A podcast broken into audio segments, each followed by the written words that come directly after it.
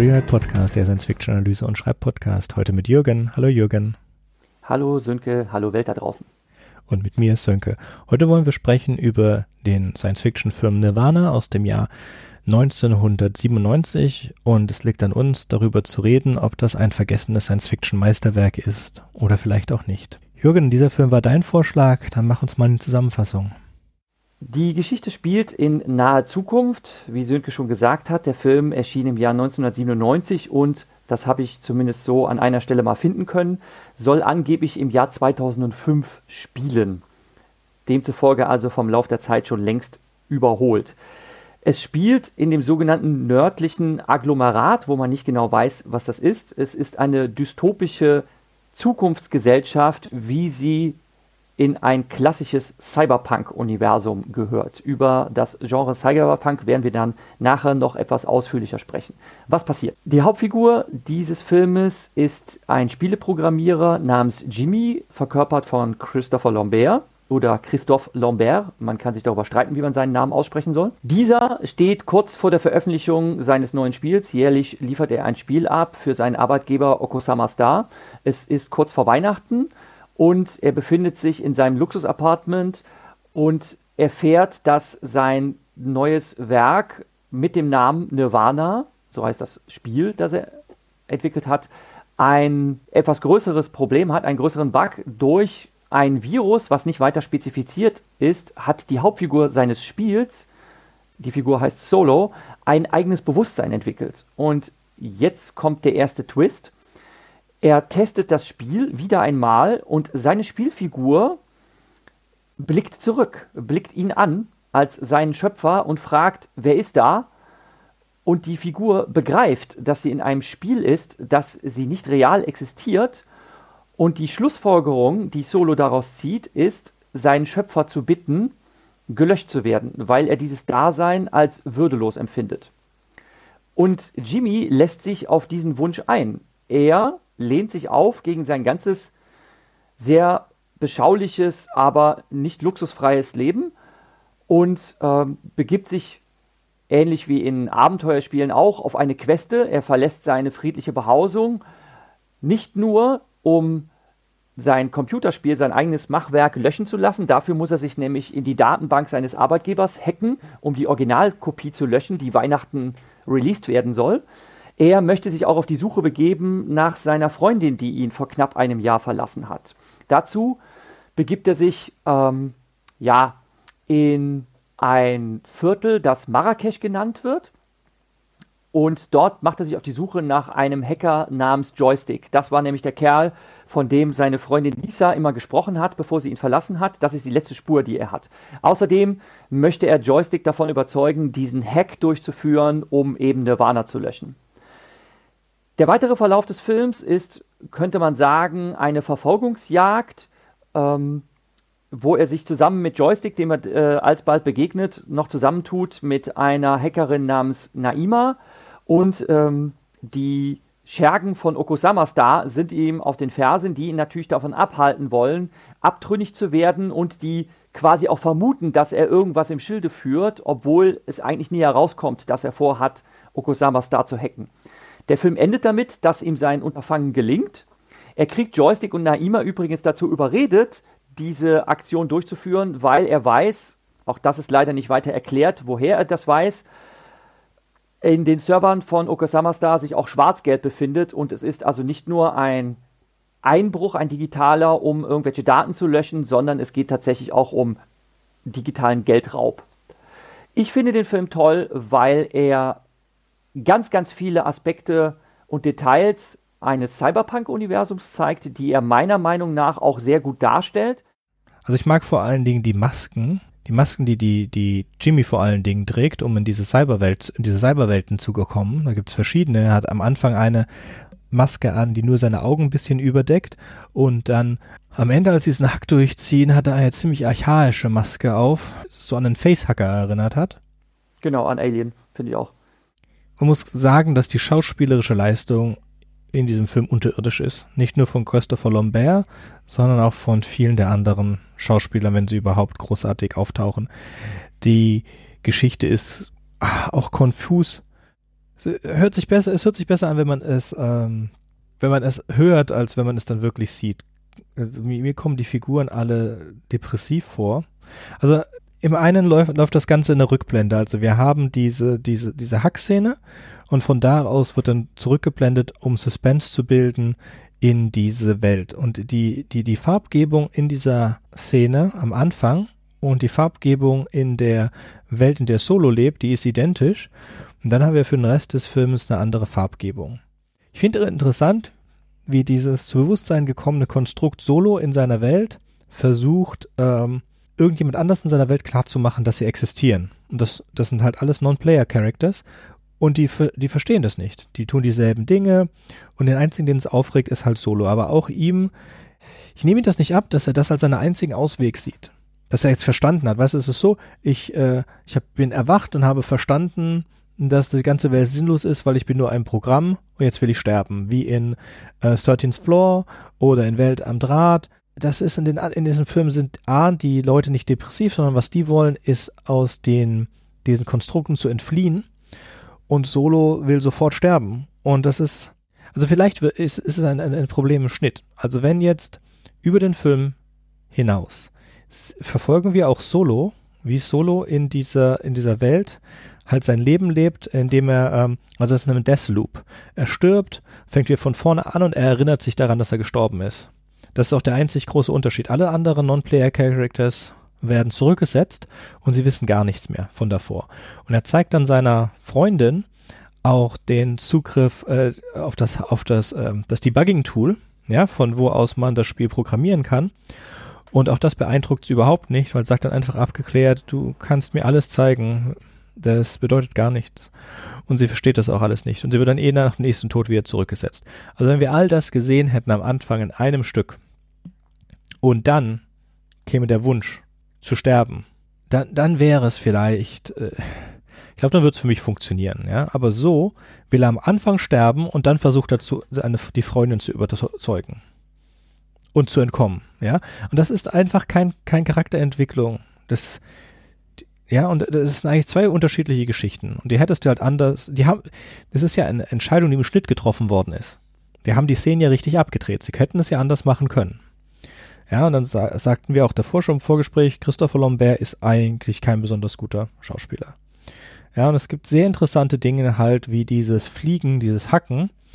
Ähm, es gibt sehr viele Ideen. Sie schmeißen unglaublich viele Ideen gegen den, gegen den Zuschauern, die sind auch sehr nett.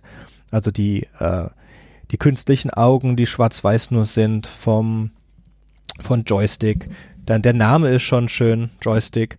Ähm, dann haben wir dieses, dieses Fliegen, wo, also dieses Hacken, wo man dann, wenn man zu langsam ist, dann auch stirbt. In dieser einen Szene, wo, wo du siehst, wie dem das Gehirn ge ge geschmolzen wird durch das Fliegen, dann läuft auch was an den Augen raus. Auch da ist eine ganz andere, ganz andere 3D-Brille äh, verwendet. Ja, also was einem ja versöhnt mit dem Film ist, mal abgesehen davon auch, dass sie diesen, äh, dieses, dieses monochrom grüne von, ähm, von Matrix schon mit der Schrift, das haben sie auch schon irgendwo drin. Und dass sie, äh, es sind halt so viele Ideen, aus denen nichts wird und so viele Ideen, von denen du nicht weißt, was soll denn das alles. Und meiner Meinung nach ist das einfach falsch, absolut falsch geschnitten. Wer auch immer den Schnitt davon gemacht hat, hat keine Ahnung gehabt. Und du hast selber gesagt, ähm, die US-Version ist um einiges kürzer und daher noch confuser geschnitten als die äh, Originalversion. Was ich da jetzt vielleicht mal einwerfen darf, ich habe jetzt natürlich Recherchen angestellt und bin bestürzt, dass der Film, obwohl er auch auf den Filmfestspielen in Cannes damals lief, leider sehr wenig Anerkennung gefunden hat. Also er rangiert so im unteren Drittel mit seinen Bewertungen. Also meistens wird ihm nur so zwei bis höchstens drei von fünf Sternen zugestanden. Ich habe dann mal eine Rezi gefunden, die preist ihn etwas höher, weiß ihn halt auch mehr zu schätzen, eben wegen der vielen äh, Cyberpunk-Elemente, weil er halt so genretypisch ist. Ich fürchte, es könnte halt auch daran liegen, dass der Film, du kritisierst jetzt mehrfach, deiner Auffassung nach schlecht geschnitten ist. Viele sagen, dass das Dubbing auch unglaublich mies wäre, denn die, die Originalsprache dieses Films ist Italienisch. Christopher Lambert, der selbst kein Italienisch kann, hat seine Szenen in seiner Muttersprache Französisch gesprochen und wurde dann von einem italienischen Schauspieler synchronisiert. Für die englische Fassung hat er dann seine Stimme selbst eingesprochen, aber das Dubbing der US-Version muss wohl erstens ziemlich schlecht sein von der Dialogregie und sie haben den Film halt brutal gekürzt. Das heißt, auf dem großen Filmmarkt, möchte ich sagen, in den USA, war der Film nur 96 Minuten lang, obwohl er in der Originalfassung 111 Minuten lang ist. Ich kann jetzt leider da nicht viel zu sagen, weil mir die anderen Fassungen nicht geläufig sind. Ich kenne die italienische Fassung nicht, weil ich kein Italienisch kann. Ich habe ihn von Anfang an in deutscher Synchro gesehen.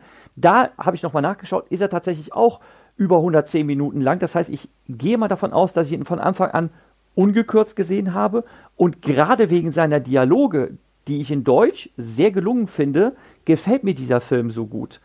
Du magst schauspielerische, Leistung kritisieren.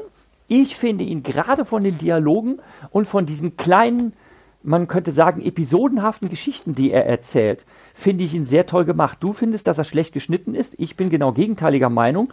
Du hast den Film dir einmal angeschaut. Ich habe ihn mir, glaube ich, mittlerweile schon fünf, sechs Mal angesehen, mindestens. Und ich finde ihn gerade von seinem Rhythmus sehr, sehr toll gemacht, denn wir haben, man kann sagen, drei Erzählebenen oder sogar vier. Du hast gesagt, es ist im Rückblende gemacht. Also wir beginnen den Film mit dem Hack und dann wird in Rückblenden gezeigt, wie Jimmy in dieses Hotelzimmer kam, um diesen Hack durchzuführen. Also du hast ja zu Recht festgestellt, es beginnt damit, dass äh, Jimmy diesen Hack durchführt, zusammen mit Naima und Joystick. Sie sind bei ihm im Raum.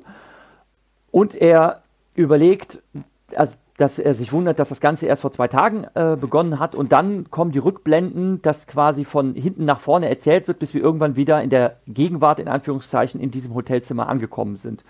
Und dann sehen wir dieser Hack verläuft, der tatsächlich relativ kurz ist. Also das nimmt dann nicht mehr viel Playtime vom Film ein. Diese eigentliche Handlung ist unterbrochen, episodenhaft von den Dingen, die Solo in der Spielewelt erlebt, wo du sagst, das hätte man direkt aneinander reihen können und dann irgendwie das andere hinten dran. Das hat dich so sehr gestört. Dann gibt es aber nochmal Unterbrechungen, nämlich die ganzen Hinterlassenschaften von Lisa, die Jimmy verlassen hat und ihm quasi in einer Art Videotagebuch episodenhaft ihre äh, Gedanken hinterlassen hat und die sind auch immer wieder eingestreut. Es ist nur zu vermuten, dass er sich diese Videos immer wieder angeschaut hat in dem Jahr, äh, die er, äh, dass er schon alleine ist. Und ich bin der Meinung, dass Jimmy auch depressiv ist. Äh, er ist depressiv einerseits, weil er alleine ist, weil seine große Liebe Lisa ihn verlassen hat, was er nicht ganz verstehen kann. Es ist fraglich, warum er nicht früher schon begonnen hat, sie zu suchen. Aber äh, es beschäftigt ihn schon seit über einem Jahr. Also er kann sie nicht ver er vergessen, er hat niemand Neues gefunden äh, und er ist sicherlich mit seinem ganzen Leben und seinem ganzen Dasein unzufrieden. Vielleicht ist das auch ausgelöst worden durch die Hinterlassenschaft seiner Freundin, durch diese Videos, die man halt auch zu sehen kriegt. Und all das ist ineinander, ineinander verwoben. Ich finde, dass der Film im Gegenteil eine sehr gute und interessante Rhythmik hat und dass er auch eine, eine sehr tolle Atmosphäre aufbaut. Ungeachtet der vielleicht lahmen schauspielerischen Leistungen. Wir sind uns einig, Christopher Lambert kann einfach nur sich selbst spielen. Aus dem Nichts ist ein Virus in das System gekommen ist. Ich weiß nicht, woher der Virus in das System gekommen ist. Ich weiß nicht, warum ein Virus in der Lage sein sollte, eine Figur Leben einzuhauchen. Und ich weiß auch nicht, warum sollte diese Figur Leben bekommen haben in der Datenbankversion des Herstellers. Ja, ich kann sagen, okay, ich habe eine lokale Version von Solo laufen und ich habe das Datenbank-Backup, das ich schon überspielt habe. Ist dann der Virus in dieser überspielten Version drinnen? Und wenn nicht, warum setze ich den ganzen Mist nicht auf den letzten Savepoint zurück? Es macht null Sinn. Abgesehen davon, dass er die ganze Zeit, ja, ähm, dieses Spiel mit sich rumträgt und zwar auf einer auf einer Minidisc, ja. Also das Wichtige dabei ist, er lädt es auf einem ROM. Er hat einen Read-Only Memory, auf dem dieses Spiel läuft. Das macht null Sinn. Überhaupt keinen. Gar nicht. Es ist doch für die Story einfach nicht relevant, nach dem Warum zu fragen. Das Jimmys Hauptfigur seiner neuen Spielekreation ein eigenes Bewusstsein hat. Das ist die Ausgangssituation. Was wäre, wenn das passiert? Was wäre, wenn ich ein Schöpfer virtueller Welten bin und dass auf einmal meine Kreation ein Bewusstsein entwickelt und mir, meinem Schöpfer, entgegenschaut? Und dass diese Kreation über ihre Existenz nachdenkt und sich fragt, ähm, will ich das? Und Solo kommt dem Ganzen halt recht schnell auf die Schliche. Das sieht man am Anfang des Films. Er erlebt mehrere Iterationen. Er wird nämlich auch immer zurückgesetzt und stellt dann fest, hm, das habe ich doch alles schon mal erlebt. Der Typ, der da reinkommt und mich jetzt erschießen will, der war doch vorher auch schon mal da. Und nachdem er die dritte Iteration erlebt, merkt er, okay, das hier alles, das, das bilde ich mir nicht ein, sondern ich habe das alles schon erlebt. Ich bin in einer Endlosschleife gefangen. Und dann in dieser, diesem Moment bemerkt er Jimmy, seinen Schöpfer. Und was er als nächstes erstmal versucht, ist, andere NPCs, nämlich Maria, eine andere Figur, versucht er davon zu überzeugen, ähm, das, was wir alles hier erleben, ist nicht. Doch, das. Er bittet seinen Schöpfer zu sterben. Genau das ist mein Problem. Wir haben all die Szenen. Wenn all diese Szenen, wenn er all diese Versuche gemacht hat, am Ende dieser Versuchsstrecke, dann dazu kommt, Jimmy zu fragen, ich möchte sterben, dann wäre es so ist. Aber das erste Kommunikation, die er mit Jimmy hat, ist, ich will sterben. Jimmy, okay. Ja, nicht, keine Diskussion, kein gar nichts, nicht, ich habe ein Jahr daran gearbeitet oder was, sondern auch nicht, ich will auch sterben, meine Freundin hat mich vor einem Jahr verlassen. Nichts. Und ich sage, das ist ein schlechter Schnitt. Diese Szene, also, man hätte das, also ich, ich gebe jetzt nicht die Schuld alleine dem Regisseur daran, dass das so verhuxt, äh, verhuxt ist. Ähm, es kann auch sein, dass es äh, der Schnitt war, weil die normalerweise hat ja der Verleiher das Schnittrecht. Ja, und es kann halt sein, dass es wirklich sich so so, dass man die Szenen so anordnen kann, dass diese Szene mit Ich will sterben dann kommt, wenn er diese ganzen Versuche auszubrechen gemacht hat. Ja, also wie gesagt in 13th Floor oder in anderen Geschichten, wo versucht wird auszubrechen aus dem Konstrukt. Und dann am Ende es nicht möglich, also in 13 Floor ist es dann möglich, aus dem Konstrukt auszubrechen zum Beispiel. Und wenn es dann nicht möglich ist, aus dem Konstrukt auszubrechen, dann zu sagen, okay, ich will sterben und bitte helf mir. Ja, dazu müsste man halt die Geschichte von Jimmy, der nach seiner Freundin sucht, so schneiden, dass er nach seiner Freundin sucht und nicht von Anfang an. Vielleicht ist Jimmy von Anfang an auf der Suche nach dem Geld. Warum auch immer. Die Motivation für das Geld ist auch unklar. Aber warum sollte er das Spiel löschen wollen. Also er hat da null Motivation, er hat keine Bindung zu, zu seiner Figur. Wenn er jetzt, ähm, wenn wir jetzt diese Szene einfach entfernen, entfernen wir einfach die Solo Ich will sterben Szene und tu in die wieder reinsetzen, kurz bevor sie den Hack machen und sagen, Jimmy will die ganze Zeit das Geld. Und auf dem Weg zu dem Geld hat er immer wieder die Interaktionen mit Solo, in denen Solo versucht, aus seiner Welt rauszukommen. Und dann setzen wir die Szene wieder ein, in der Solo sagt, ich habe jetzt versucht, damit klarzukommen, ich komme damit nicht klar, ich will sterben. Dann ist das schon viel besser, als es jetzt ist. Es ist noch immer nicht perfekt, aber es ist zehnmal besser, als das, was wir jetzt haben. Äh, Jimmy begibt sich ja quasi auf diese Queste, er lässt halt alles hinter sich. Ich will jetzt nicht äh, dick auftragen und sagen, das ist eine Heldenreise, aber er, er lässt ja alles, er lässt ja alles hinter sich, weil er dieses Leben auch irgendwie satt hat. Und es gibt tatsächlich sogar eine äh, Szene, wo Solo, die Spielfigur, versucht, Maria zu überzeugen, wir leben alle in einer Simulation äh, und ich weiß es, denn ich kenne den Kerl, der diese Simulation geschaffen hat. Und dann gibt sie ihm die schnippische Rückfrage, ja, aber woher willst du wissen, dass er nicht auch in der Simulation lebt? Hm? Und dann sagt er, das ist ein guter Einwand, aber der Unterschied ist die Entscheidungsfreiheit. Hm? Ähm, er kann entscheiden, ob er das Spiel spielt und ich kann das nicht entscheiden, denn ich bin die Spielfigur, die geführt wird. Und das ist es, was ich äh, so appealing finde. Es gibt halt sehr viele intelligente Dialoge, wenn man sie sich denn anhört und eben die Gedankengänge, die dahinter stehen, die sind auch sehr intelligent. Ähm, der Film mag technisch überholt sein. Ähm, du bist der Meinung, man könnte ihn anders. Du, du, du, man, du bist der Meinung, man könnte den Film anders schneiden. Da muss ich zugeben, da habe ich noch gar nicht drüber nachgedacht, dass der Film eine modifizierte Story erzählen könnte, wenn man die Szenen anders aneinander reiht. Ich finde ihn so, wie er ist, genau richtig. Aber das wäre eine interessante Überlegung. Ähm, vielleicht verdient der Film einfach nur ein Remake.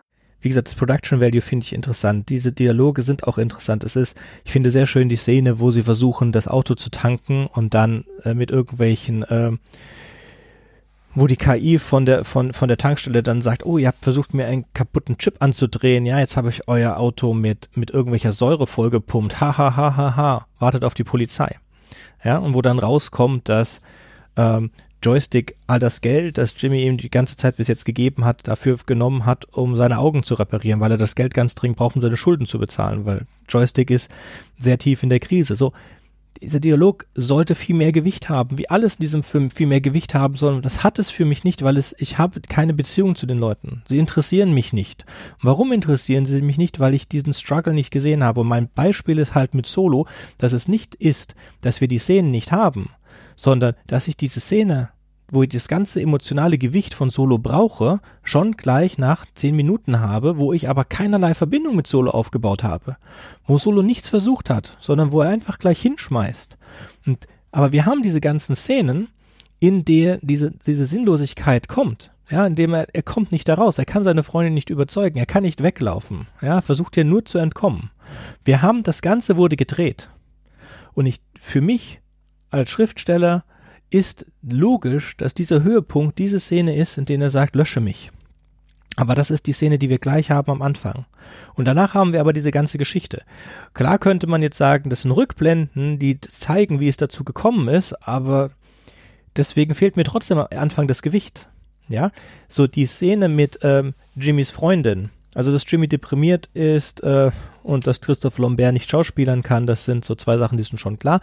Ich habe auch dir im Vorgespräch gesagt, dass was für mich am meisten Gewicht hat in diesem Film ist die Depression der Freundin, die dann irgendwo so in Ashram gegangen ist und ähm, in diesem Ashram ist sie dann gestorben, hat aber Teil ihres, ihres, oder hat ihr Gedächtnis äh, aufzeichnen lassen. Das kommt auch aus dem Nirgendwo. Und dann haben wir einen Gedächtnischip und dieser Gedächtnischip wird ähm, Naima, Naima gegeben und dann hat Naima Zugriff auf die Gefühle von der Freundin von Jimmy und Jimmy kann die Freundin nicht loswerden und ist ein besserer Schauspieler, hätte dann ziemlich gute, also die Idee und dieses, ähm, diesen Konflikt, eine, eine verstorbene Person, eine Person, die einem so fremd ist, die nicht loslassen zu können, finde ich eine super gute Idee. Ich finde die Umsetzung halt schade. Ja, man könnte jetzt sagen, gut, äh, die Frage ist, ist das Originaldrehbuch so stark? Ja, ist es, ist es ein Fehler, des, äh, ist es ein Fehler, der im Schnitt gemacht wurde und schlechte Schauspieler und so weiter? Ähm, ich weiß es nicht, ich kann es nicht sagen. Von dem Endprodukt, das wir im Moment haben, ist es wirklich extrem schwer zu sagen, ob da was Gutes dahinter ist. Es sind einzelne Dialoge, die sind sehr stark. Und es sind Ideen da, die man als weggeschmissen bezeichnen muss, weil nichts draus gemacht wird. Und es sind äh, grottige, grottige Fehler drin, wie dieses, äh, also zum Beispiel der Taxifahrer, der, der Jimmy das, das, das, äh, das Gift, äh, die, die Drogen verkauft, ja, der, ja, der kommt dann am Ende nochmal wieder in dieser, in dieser Hacking-Situation. Und das sollte viel, ein viel größeres Gewicht haben. Das hat es aber nicht. Diese ganze Hacking-Situation am Ende, das ist ein bisschen underwhelming ich habe ja erwähnt in meiner Zusammenfassung, dass halt äh, Jimmy und seine Begleiter verfolgt werden von den Leuten von Okosama Star. Das ist zum einen ein offizieller Mitarbeiter und der äh, heuert dann nachher auch äh, Schergen an. Also anfangs versucht er ihn alleine zu sprechen und dann irgendwann hat er auch äh, waffenfähige Begleitung dabei. Und da muss ich sagen, das war dann auch ein bisschen over the top. Auf einmal werden sie dann wirklich gejagt, wie von irgendwelchen Hitmen, was zu Ballereien führt und so. Und das fand ich dann auch irgendwie ein bisschen, da muss ich zugeben, das fand ich ein bisschen unlogisch. Ne? Denn wenn er ein Programmierer ist, der einfach davongelaufen ist und wo sie sich fragen, braucht er psychologische Hilfe? Ich meine, sie verdienen ja sicherlich auch gutes Geld mit seiner Arbeit, die er macht. Warum, warum wird er jetzt mit Waffengewalt verfolgt? Das, das ist irgendwie ein bisschen unlogisch und over the top. Aber sie äh, entledigen sich dann einfach äh, zwischendurch dieses äh, Japaners, äh, indem sie halt sagen, ja, hier, ähm, wir haben einen Freund, der braucht etwas spezielle Zuwendung, er hält sich für einen äh, Mitarbeiter von Okosama Star ne? und sie geben ihn dann ab äh, bei jemandem, ähm, lassen ihm auch noch ein bisschen Geld zur Bestechung da und er sagt dann, ja, äh, ich habe eine thailändische, thailändische Psychopathin, die wird den schon wieder zurechtbiegen. Und dann später sieht man den Japaner halt wieder, also er ähm, hat die Verfolgung äh, von Jimmy nicht aufgegeben, er trägt ein großes Pflaster am Hals, mehr, sagt, äh, mehr sieht man nicht, ne? Und äh, sie fragen ihn dann, na, wie war's denn, wie war's denn mit der Psychopathin, ne? Es war furchtbar. Wenn ich die Augen schließe, dann sehe ich Bilder von mir vor, vor mir, die ich nie wieder loswerde. sie muss ihn irgendwie gequält haben und es wird nicht weiter spezifiziert. Und es gibt halt einige Szenen, die auch für ein paar Lacher sorgen. Und das ist leider auch etwas, was an dem Film kritisiert wird. Ähm, dass ich denke aber, das liegt halt eher an der US-Fassung und an der schlechten Synchro, die ich leider nicht kenne. Dass viele nicht so ganz klar kamen mit dem Feeling oder dem Vibe, den dieser Film haben soll. Ich finde, dass er in der deutschen Fassung, wie ich sie immer gesehen habe, mit den Dialogen, mit der fantastischen Filmmusik, die ich auch sofern verfügbar in den Shownotes zusammengestellt habe, ganz toll eine sehr melancholische, düstere Stimmung transportiert, die sich wirklich einreiht mit Blade Runner. Ich finde, der hat die, genau die gleiche Stimmung, die er da transportiert. Und die, die Gag-Szenen, die es zum Teil gibt, die sind dann halt Ausreißer. Jetzt ist halt die Frage, müsste der Film noch deprimierender sein? Dürfte es gar nichts zu lachen geben? Oder sollte der Film mehr in das Komische umschwenken? Ich finde ihn so, wie er ist, okay. Aber das habe ich ja jetzt schon ein paar Mal bekräftigt. Es ist mir unklar, auch wo der Film hin will damit. Also ich denke, also man kann ihn, das man kann das jetzt was Schönes sagen, er ist sehr interpretationswürdig. Also du kannst das jetzt als äh, komplett so interpretieren, dass wirklich diese Okasama Star sich äh, um ihren Programmierer sorgt und den zurückholen möchte und der, die Firepower ist halt nur dafür da, äh, um ihm zu helfen. Es könnte aber auch sein, dass sie nach dem Geld her sind, nachdem Jimmy her ist. Ja? Also das Vir der Virus und das Geld. Diese beiden Dinge sind total an, anlasslos. Es gibt keinen Grund, warum er von dem Geld wissen sollte, das auf dem Server in der Datenbank liegt und es gibt keinen Grund, warum ein Virus ein Computerprogramm lebendig macht. Das ist so riesen Plotholes. Das ist schon dramatisch. So, wenn wir jetzt mal zu dem Ende gehen, ja, wir haben jetzt den Hack, ja. So, jetzt könnten wir sagen, äh, damit ist die Heldenreise von Jimmy vorbei. Er hat die, das Geld wurde verteilt, äh, Solo wurde gelöscht, dann gibt es halt diese diese Szene, die wirklich keinen keinen keinen großen Sinn macht. Also er kommt in ein Klassenzimmer, in dem hängt ein Bild von einem Jimmy an der Wand und dann wischt er aus ähm, am Fe äh, äh dann wischt er aus an der Tafel Nirvana. Da steht nicht Solo, sondern da steht Nirvana. Damit löscht er das Spiel aus. Äh, dann ist er wieder zurück und äh, dann löscht er seine seine private Kopie davon also da gibt es so einen in die Augen Moment. Das ist eigentlich dieselbe Szene, das ist exakt dieselbe Szene, wie er Solo am Anfang gesehen hat, als Solo gesagt hat, ich möchte sterben. Ja, das ist genau dieselbe Szene, die wir jetzt sehen, nur du halt durch den Computerbildschirm. Dann macht er Löschen, dann gibt es Are you sure? Yes, no und dann steht da cancelled. Ja, da steht nicht deleted, sondern da steht cancelled. Ja, warum? So, und dann wartet Jimmy mit der Waffe auf die Tür gerichtet. Ja, auf die Waffe auf die Tür gerichtet. Warum? Bis jetzt wirklich hat mir der japanische Psych äh, Psychologe oder Psychiater nie das Gefühl gegeben, dass er gefährlich ist für Jimmy. Und dann haben wir jetzt, oder ich habe zwei Möglichkeiten, das folgende zu interpretieren. Ähm, es könnte sein jetzt, also ich glaube, es endet mit einem Schuss. Und dann ähm, können wir davon ausgehen, dass er tot ist. Und dann folgen einige Bilder etwa zehnsekündige Bildsequenz, in der auch das Bild auftaucht, äh, Nami ist online und wo man auch ihren den Stecker sieht, in dem sie die, die Erinnerung hat. Und dann geht, geht es über in die Credits. So, man könnte das jetzt interpretieren, als dass vor seinem Tod sein ganzes Leben oder die wichtigen Stationen seines Lebens vor seinem Auge ablaufen. Oder dass ähm, das Ganze nur ein Spiel war für was es aber relativ, und die eigentliche Spielerin könnte zum Beispiel Nami sein, für was es aber weniger Hinweise gibt.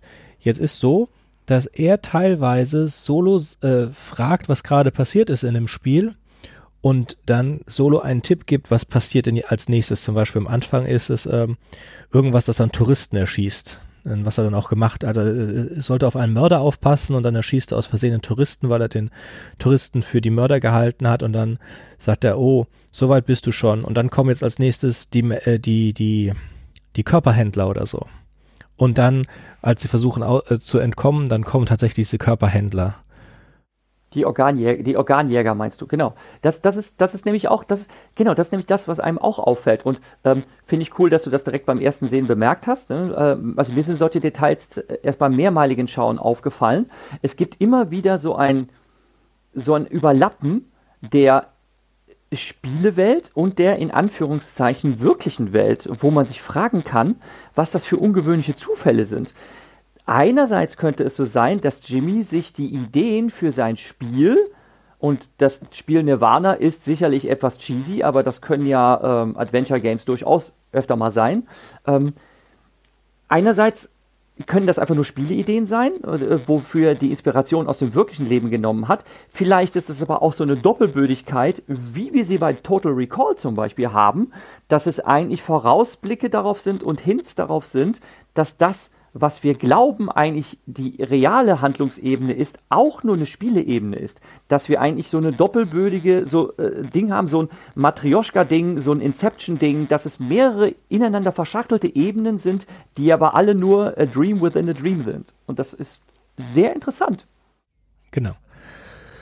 Gut, auch was total un, also was ähm, was wohl ein Theme des, des gesamten Films ist, dass wir alles im, im Nachhinein lernen. Wir lernen im Nachhinein, warum Solo sterben will. Wir ne-, lernen im Nachhinein, warum Lisa äh, Jimmy verlassen hat, beziehungsweise wir lernen es nicht wirklich, äh, weil wir nicht wissen, ob sie sich am Ende umgebracht hat, sondern es wird gesagt, sie ist an dieser Krankheit gestorben.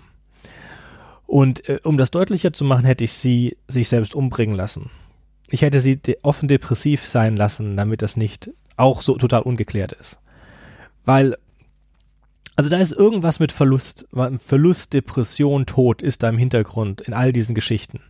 Ja, die Verlust des Augenlichts bei Joystick und der Verlust des Geldes und äh, auch diese, diese, dieser Impotenz, die Joystick da hat, weil Joystick macht ja nichts mehr mit Computer, hat angef äh, würde ihm ja auch vorgeworfen, er hätte Angst bekommen und seitdem würde er nichts mehr machen. Ja, also das ist dieses, da, da ist schon ein ein genereller Vibe da, der alle Geschichten zugrunde legt, der allen Figuren zugrunde legt. Aber ich weiß nicht, ob das Absicht war oder einfach Zufall ist. Da steckt vielleicht, ich kann es halt nicht sagen. Sage ich jetzt nochmal. Ich kann es nicht sagen, ob da ein guter Film drin steckt oder nicht. Aber das, was wir bekommen haben, ist es nicht. Das ist, ein, ist okay. Kann man sich mal ansehen. Kann man sicherlich einige Ideen mitnehmen und sie besser, besser machen da gebe ich dir recht, der Film verdient ein Remake. Ein zeitgemäßes Remake, wo unter Umständen auch das, was du dem Film an Plotholes vorwirfst, ausgebügelt werden kann. Da bin ich auf deiner Seite. Denn das würde auch dazu führen, dass dieser Film, der storymäßig viele Potenziale hat, von mir aus auch viele lose Enden, die nicht weiter verfolgt werden, nicht in Vergessenheit gerät das finde ich verdient er nicht. Er ist einfach zu wenig wahrgenommen worden, er äh, wurde zu wenig gewürdigt. Und andere Filme, die zum Teil sehr äl viel älter sind und unfassbar cheesy sind, nach meinem Empfinden, sind mehr im Bewusstsein der Gesellschaft geblieben und das finde ich sehr schade. Genau. Auf Wiederhören und bis zum nächsten Mal. Ciao. Wartet, ich habe noch was vergessen. Wenn euch unser Podcast gefällt und ihr vielleicht sogar mitmachen möchtet, würden wir uns über Nachrichten von euch freuen. Ihr erreicht uns unter anderem über podcast at rewrite-podcast.de, Twitter oder Reddit. Über Kritik und Kommentare freuen wir uns natürlich auch. Ihr könnt uns unterstützen, indem ihr uns weiterempfehlt und bewertet, zum Beispiel auf iTunes, Spotify oder YouTube oder auf jeder anderen Podcast-Plattform, die uns führen. Zum Mitmachen braucht ihr nichts weiter zu haben als ein Headset und das kostenlose Programm Studio Link Standalone. Ihr könnt eigene Themen vorschlagen oder ihr sucht euch etwas aus unserem Sendeplan aus. Den Sendeplan und die weiterführenden Links findet ihr unter rewrite-podcast.de slash mitmachen. Und ihr könnt auch bei unserem Geschwister-Podcast Podyssey reinhören. Podyssey veröffentlicht alle zwei Wochen eine Kurzgeschichte aus den Genren Fantasy und Science Fiction. Wenn ihr ein paar von unseren tollen Podcast-Aufklebern haben möchtet, dann schickt uns einfach eine Nachricht mit eurer Adresse und wir schicken euch Aufkleber. Tschüss! Thank you.